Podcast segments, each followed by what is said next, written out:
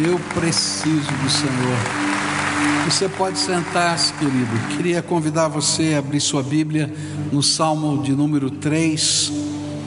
E a gente vai meditar na palavra do Senhor nesse salmo, Salmo de número 3, onde a palavra do Senhor vai dizer o seguinte para a gente: Salmo de número 3. Senhor, muitos são os meus adversários muitos se rebelam contra mim. São muitos os que dizem a meu respeito: Deus nunca o salvará. Mas tu, Senhor, és o escudo que me protege. És a minha glória e me fazes andar de cabeça erguida. Ao Senhor clamo em alta voz e do seu santo monte ele me responde. Eu me deito e durmo e torno a acordar, porque é o Senhor que me sustém. Não me assustam os milhares que me cercam. Levanta-te, Senhor, salva-me, Deus meu. Quebra o queixo de todos os meus inimigos, arrebenta os dentes dos ímpios. Do Senhor vem o livramento, a tua bênção está sobre o teu povo. Pai querido, nesta hora, dá-nos, Senhor, a presença, a direção, o convencimento do Teu Espírito a cada coração, que sejamos tocados, Senhor, pelo Senhor e pela Tua graça. É aquilo que oramos em nome de Jesus. Amém e amém. O Salmo 3 foi escrito com certeza mais de dez anos depois que Davi escreveu o Salmo 51, que nós estudamos nas semanas anteriores. E é interessante que, ainda que Deus tivesse perdoado o pecado de Davi, cada uma das profecias de Natã se cumpriram, cada uma delas se cumpriu. E isso a gente pode ver descrito no segundo livro de Samuel, capítulos 13 até o capítulo 17. A gente vai ver uma série de tragédias acontecendo na vida de Davi. A primeira delas, Tamar, não é? filha dele, irmã de Absalão, foi estuprada pelo seu meio-irmão Amnon. E isso virou um segredo de família sem qualquer atitude de Davi. Dois anos depois desse fato, Absalão mata Amnon, vingando a sua irmã. E por causa desse assassinato, ele fica exilado lá na terra do seu avô, fora do país, para que não fosse punido. Por causa da interferência de amigos de Davi, ele retorna à terra mas Davi decide não vê-lo.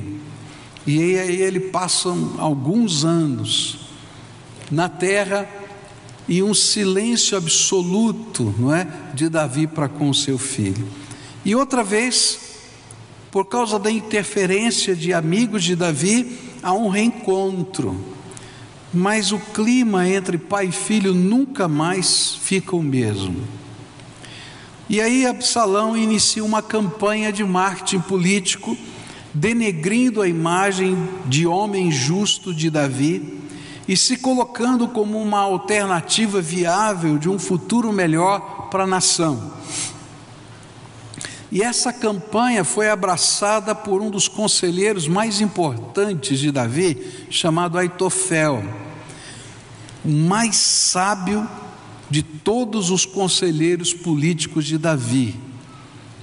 E adivinha quem ele era? Avô de Betsabá.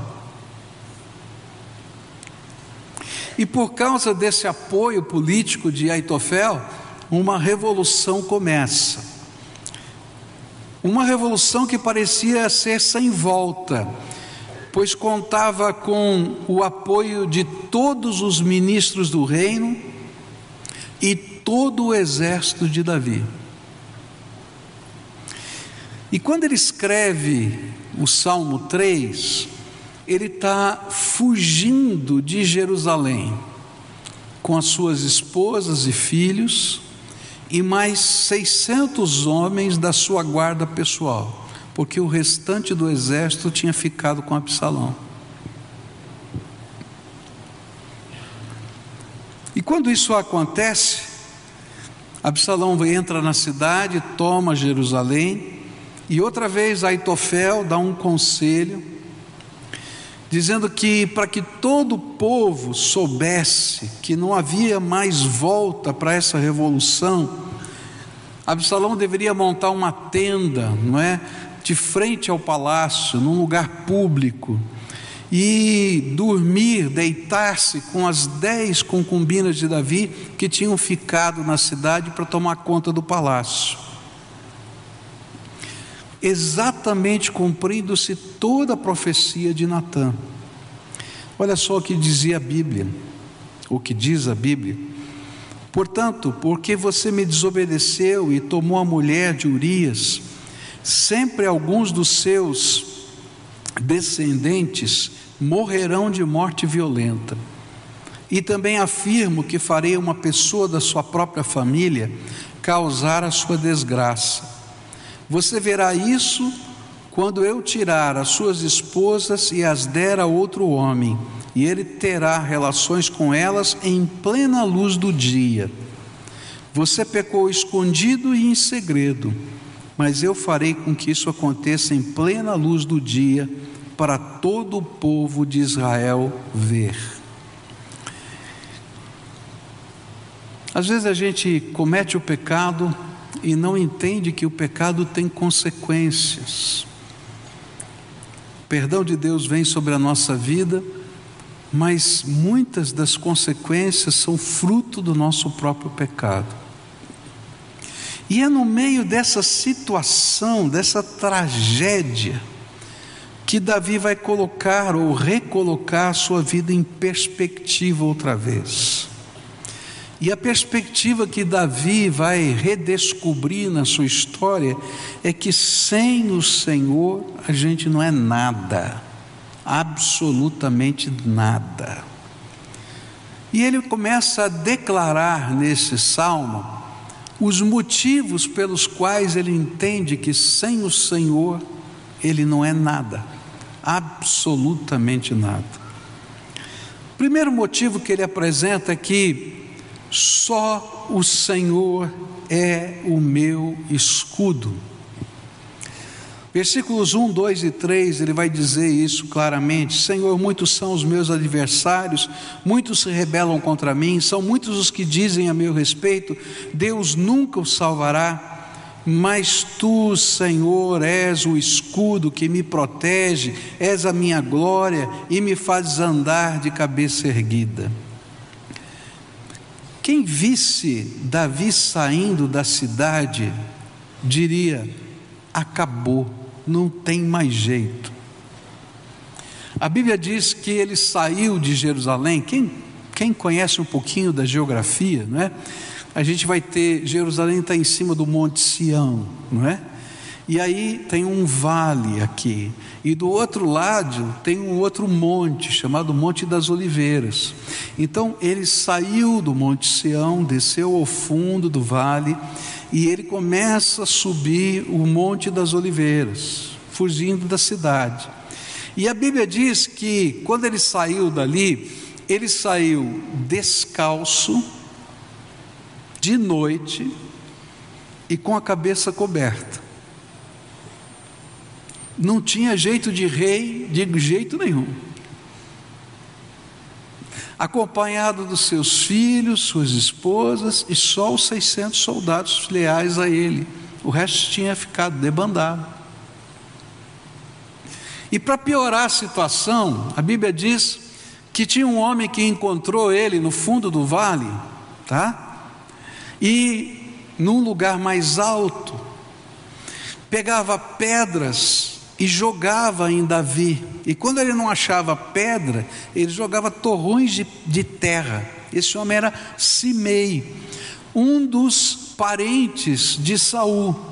E esse homem gritava para Davi: Homem de sangue, homem violento. Nem Deus pode salvar você agora. Acabou, não tem mais jeito. Pode imaginar a cena?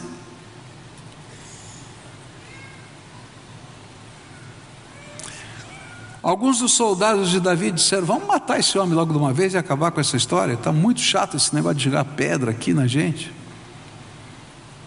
E Davi disse: Não, não, não faça isso não.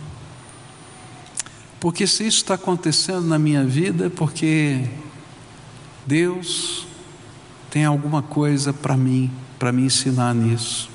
E certamente ele estava lembrando das profecias de Natan na mente dele.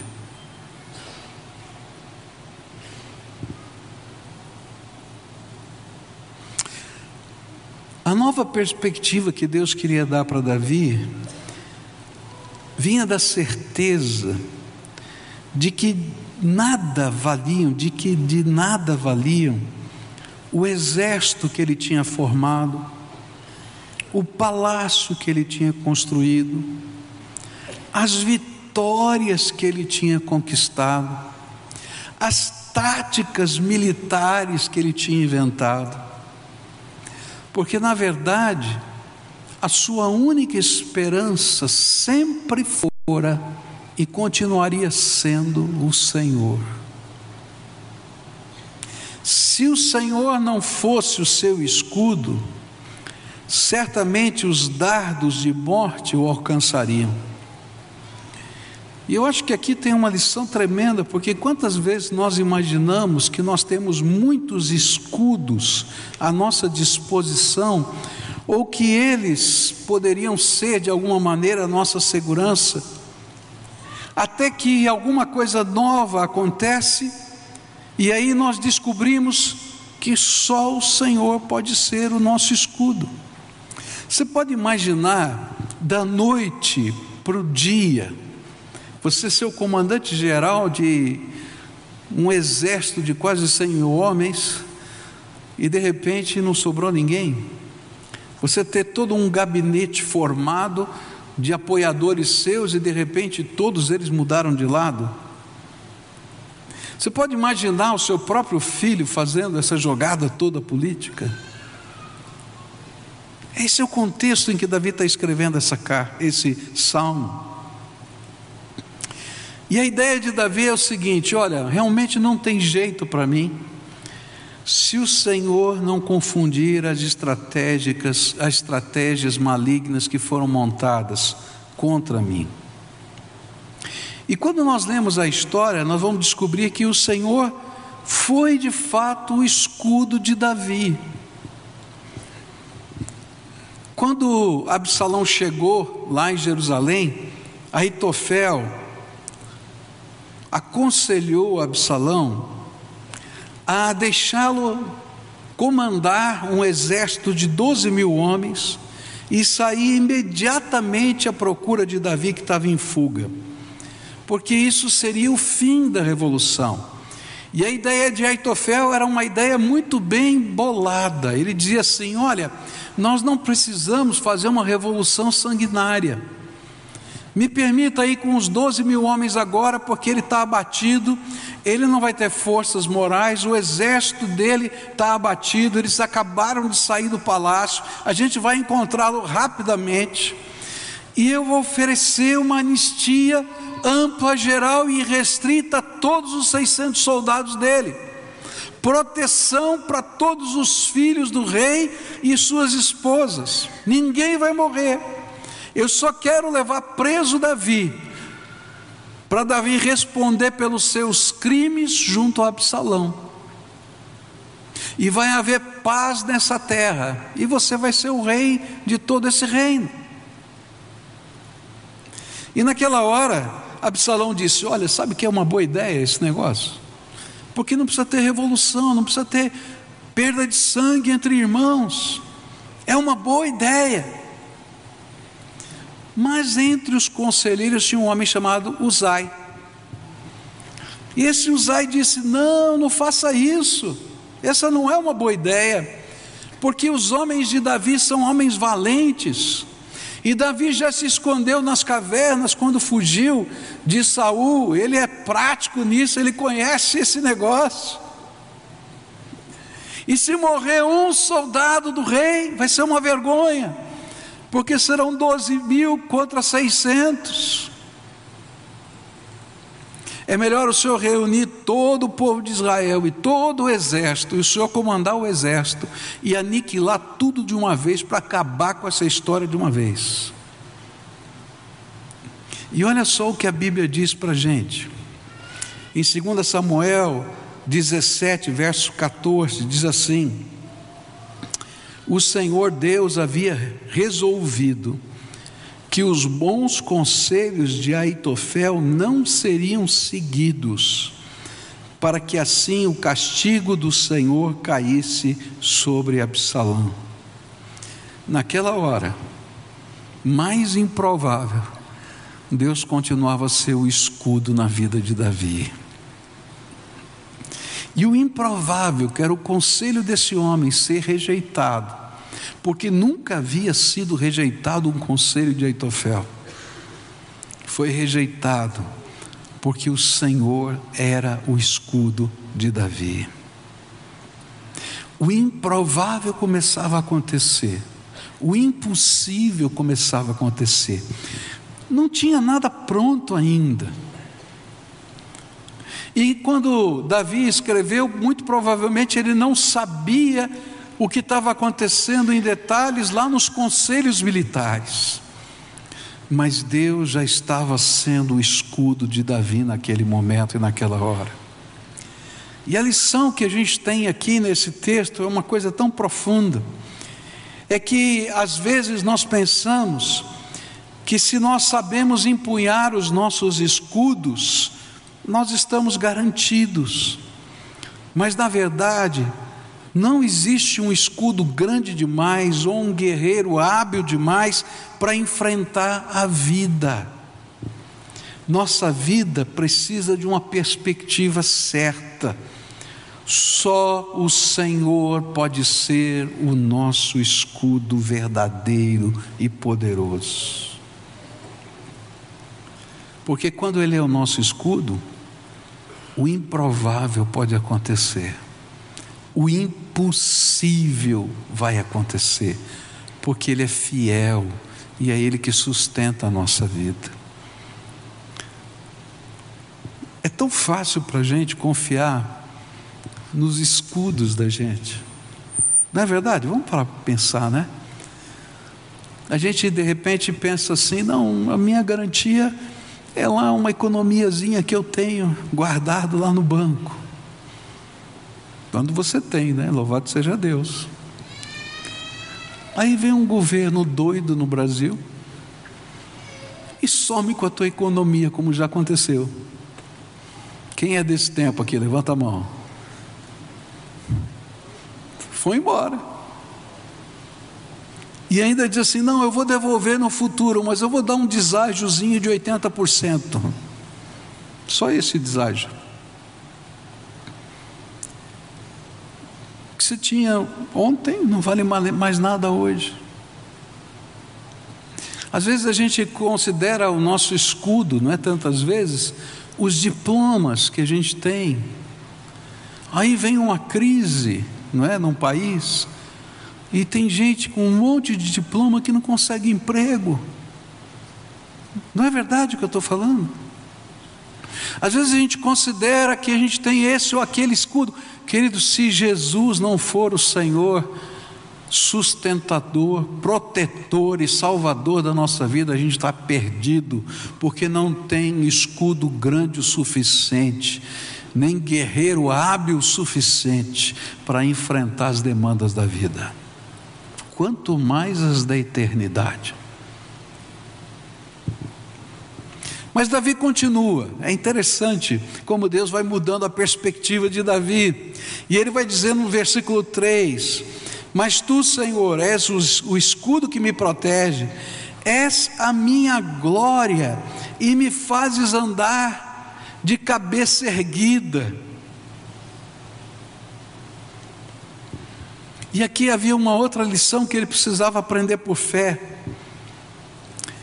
a lição era: qual é a nossa verdadeira glória? É como se Davi estivesse dizendo: Olha, eu entendi que a ilusão já passou. Eu imaginei que a minha glória estaria quando eu assumisse o trono. E quando a gente vai lendo a história de Davi, aí vai saber que ele foi ungido quando criança, ainda quando adolescente, ele foi ungido pelo Senhor para ser rei. Demorou tanto tempo para chegar no trono, ele foi perseguido tantas vezes, mas um dia ele sentou no trono e ele imaginava que a glória dele estava na coroa. Mas ele está dizendo: hoje eu descubro que a minha coroa e minha glória, ou melhor, a minha glória não está na coroa. E olha que a coroa de Davi era um negócio extraordinário. A coroa de Davi pesava 34 quilos de ouro. 34 quilos de ouro cravado com pedras preciosas. Você vai encontrar isso em 2 Samuel 12, 30. Eu fiz uma continha, a preço de hoje, de quanto custaria 34 quilos de ouro, porque eu não sei o que pedras preciosas eram essas, não dá para a gente saber. Mas só de ouro, ele andava com 5 milhões 217 mil 504 reais na cabeça. E olha, tinha que fazer força, senão o pescoço abaixa. 34 quilos de ouro na cabeça.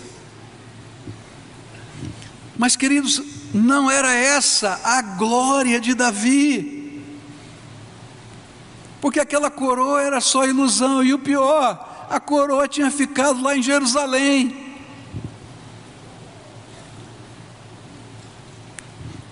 Ele entendeu que a sua verdadeira glória era o Espírito Santo de Deus derramado sobre a sua vida, porque as coroas vão embora.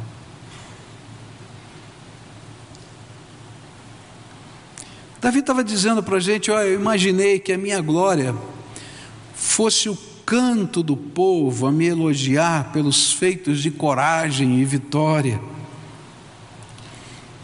E o povo, cada vez que Davi fazia uma conquista, cada vez que ele entrava é, trazendo os despojos dos, da, das guerras na cidade, o povo gritava, pulava, dançava, faziam músicas, refrões para poderem exaltar o nome de Davi. Mas ele descobriu naquela noite que a glória dele não estava no aplauso do povo, porque o mesmo povo que aplaude em um dia, o abandona no outro.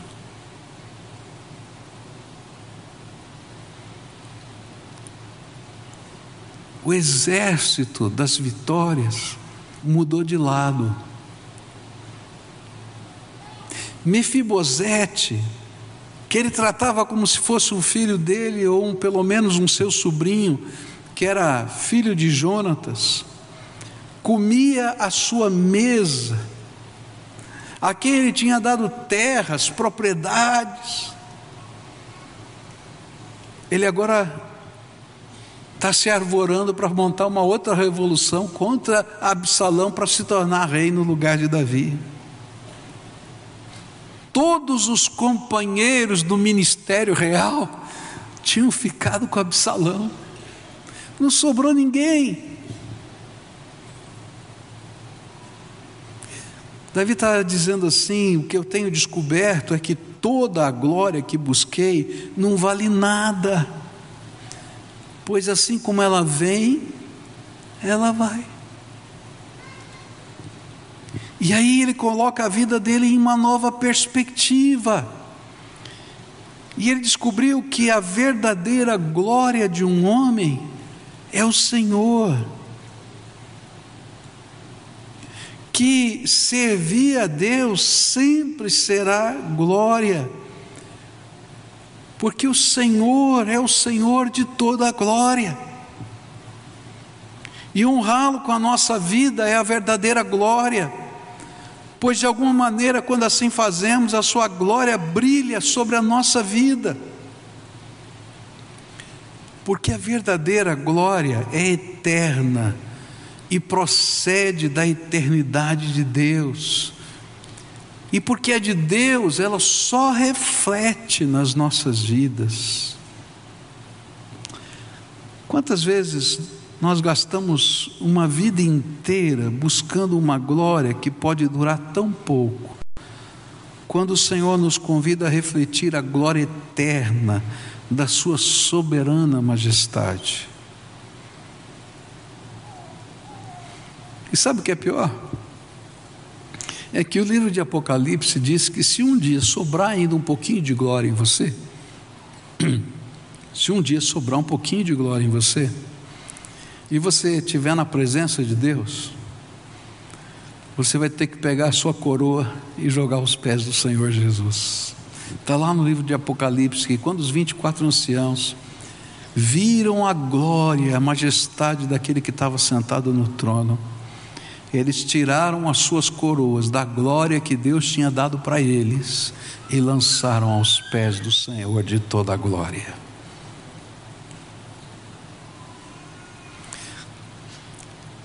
Nem todo escudo funciona, mas o Senhor não falha, e toda a glória se desvanece. A única que permanece é a graça de Deus sobre a nossa vida. Eu acho tão interessante, é porque quando a gente estuda o Velho Testamento, a gente vê que Moisés subiu na montanha e a Bíblia diz que ele viu a glória de Deus. E porque ele viu a glória de Deus, o seu rosto resplandecia da glória de Deus. Mas é interessante que diz o Novo Testamento que à medida em que o tempo foi passando, a glória que resplandecia no rosto de Moisés se desvanecia, ia diminuindo porque toda a glória nesse mundo é passageira. E quando eu estou na perspectiva errada, eu estou buscando escudos e glória. E na verdade, nós somos treinados nessa vida para buscar escudos e glória. Você é treinado para isso. Construir os seus escudos e alcançar as suas posições de glória. É muito interessante, né, como essas coisas são tão, tão fugazes, né? Eu fui à posse, não é, de, de um governador. Um governador estava passando o cargo para outro, para outro que ia substituí-lo. Eu já fui algumas vezes nessa situação. E é interessante a gente ver a corte. Que está saindo, ninguém dá bola. Todo mundo corre para o outro.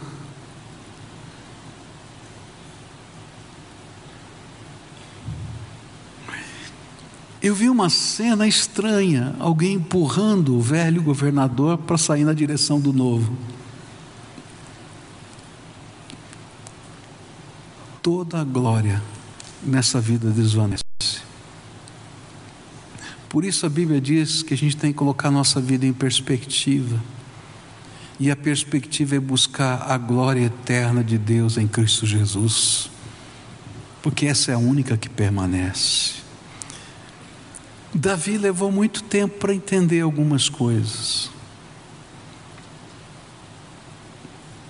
E sofreu muito para entender algumas coisas. Não deve ter sido fácil subir o Monte das Oliveiras naquele dia. Não deve ter sido muito fácil achar um esconderijo para o seu grupo. Não deve ter sido muito fácil escrever esse salmo. Mas eu louvo a Deus porque às vezes nos momentos mais complicados da vida, Deus nos ajuda a colocar em perspectiva de novo a nossa própria existência. E quando a gente coloca em perspectiva, Deus dá graça. Eu não vou ter tempo agora de concluir esse salmo, mas eu queria dizer para você o final dessa história. O improvável acontece. Davi volta a sentar naquele trono e volta a colocar aquela coroa. Mas aquele trono e aquela coroa nunca mais tiveram o mesmo significado.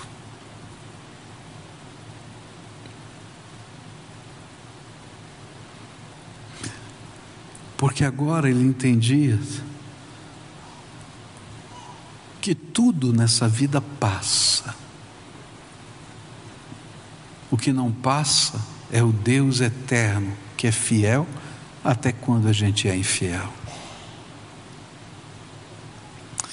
Daqui a pouquinho a gente vai celebrar a ceia do Senhor. E você vai receber um pedacinho de pão bem pequenininho e um cálicezinho de vinho, de suco de uva, bem pequenininho.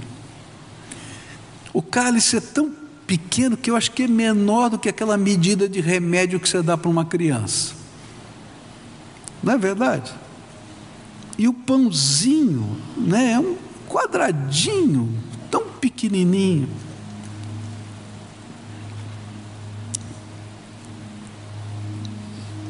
Mas eles são símbolos de algumas coisas tremendas que Deus tem para conosco. E é interessante como Deus trabalha isso na nossa vida. Quando Davi escreveu, esse salmo, ele não estava sentado no trono, ele não tinha mais a coroa, ele não tinha mais o exército, ele só tinha fé de que Deus poderia cumprir a sua promessa, de que a sua unção não seria retirada dele. Porque quando Natan falou que todas essas coisas aconteceriam, não disse para ele que a unção seria tirada dele. E a única coisa que ele tinha era essa fé. E chegou a notícia dos espiões de Davi no palácio, que os conselhos de Aitofel não estavam sendo seguidos. E a única coisa que ele tinha era um pedacinho, muito pequenininho, de esperança, de que o Deus que prometeu que não tiraria unção dele, continuaria sendo o seu escudo e a sua glória. Esse pedacinho de pão que você vai receber daqui a pouquinho, e esse cálice pequenininho do suco de uva, eles são um símbolo da promessa de Deus na tua vida. A Bíblia diz que Deus fez conosco uma aliança, um novo testamento, um novo pacto, um novo compromisso, de que Ele seria o nosso escudo, que Ele seria a nossa glória, que Ele seria a nossa certeza, que Ele seria a nossa salvação eterna. E nessa vida, eu não tenho os céus abertos para ver como é que é o céu, eu não consigo explicar para você detalhes. Nessa vida, às vezes a gente passa por tribulações difíceis, e eu não tenho um mapa do próximo passo, eu só tenho fé. E no meio dessa jornada de fé, pequenos símbolos da graça de Deus, que Deus vai deixando no nosso caminho.